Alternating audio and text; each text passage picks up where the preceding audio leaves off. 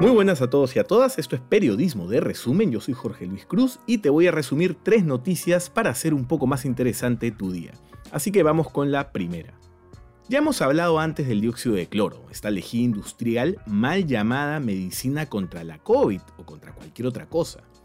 El Ministerio de Salud no avala su uso. La Administración de Medicina y Alimentos de Estados Unidos y sus pares de Reino Unido y Canadá, solo por citar a las más prestigiosas, han advertido que el dióxido de cloro es tóxico y hasta mortal.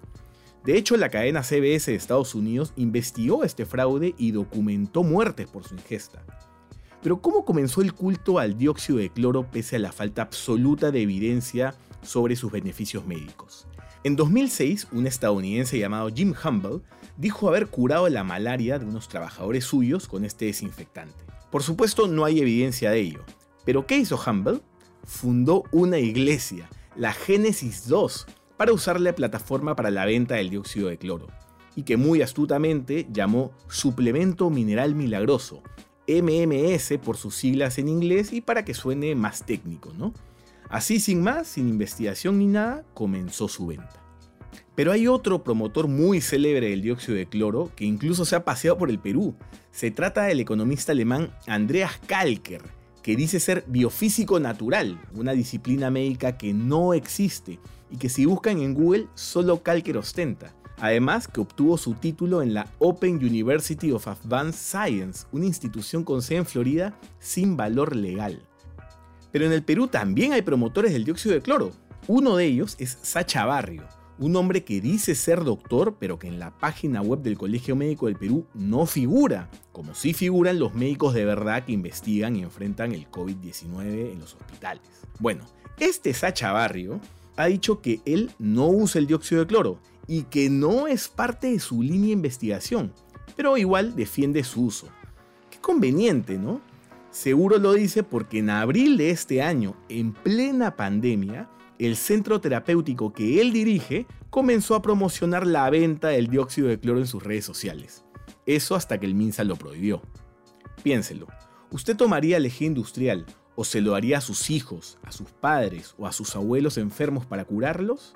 Pues eso hace cuando toma el dióxido de cloro, clorito de sodio o el mal llamado MMS. Esas tres soluciones son el mismo veneno, no las tome. Y ahora vamos con la segunda noticia. Este jueves despegó desde la base de la NASA en Florida la misión Marte 2020, que tiene como objetivo analizar rastros de posible vida antigua en el planeta rojo.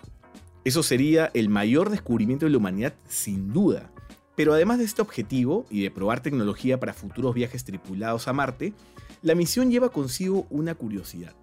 El primer dron espacial de la historia, el Ingenuity, un pequeño helicóptero que acompañará a la rover Perseverance que recorrerá la superficie marciana para analizar el suelo, los sedimentos y recoger piedras. Se estima que esta misión aterrizará en Marte el 18 de febrero del 2021. Y ahora vamos con la tercera noticia. Pixar anunció su nuevo proyecto. Se trata de Luca, una película ambientada en la ribera italiana que contará la historia de un niño que descubre que su mejor amigo es en realidad un monstruo marino. Esta cinta será dirigida por el italiano Enrico Casarosa, un miembro habitual de Pixar que por primera vez va a dirigir un largometraje. Se espera que Luca llegue a la sala de los cines en junio del 2021, pero antes Pixar tiene planeado lanzar a fin de año Soul, una cinta que debió estrenarse ya, pero que se retrasó por la pandemia del coronavirus. Bueno, hemos llegado al final. Ya saben que Periodismo de Resumen está en Instagram, YouTube, Facebook, Twitter, Spotify y demás plataformas de podcast. Y recuerden, este espacio va los lunes, miércoles y viernes. Y conmigo será hasta la próxima semana. Chau.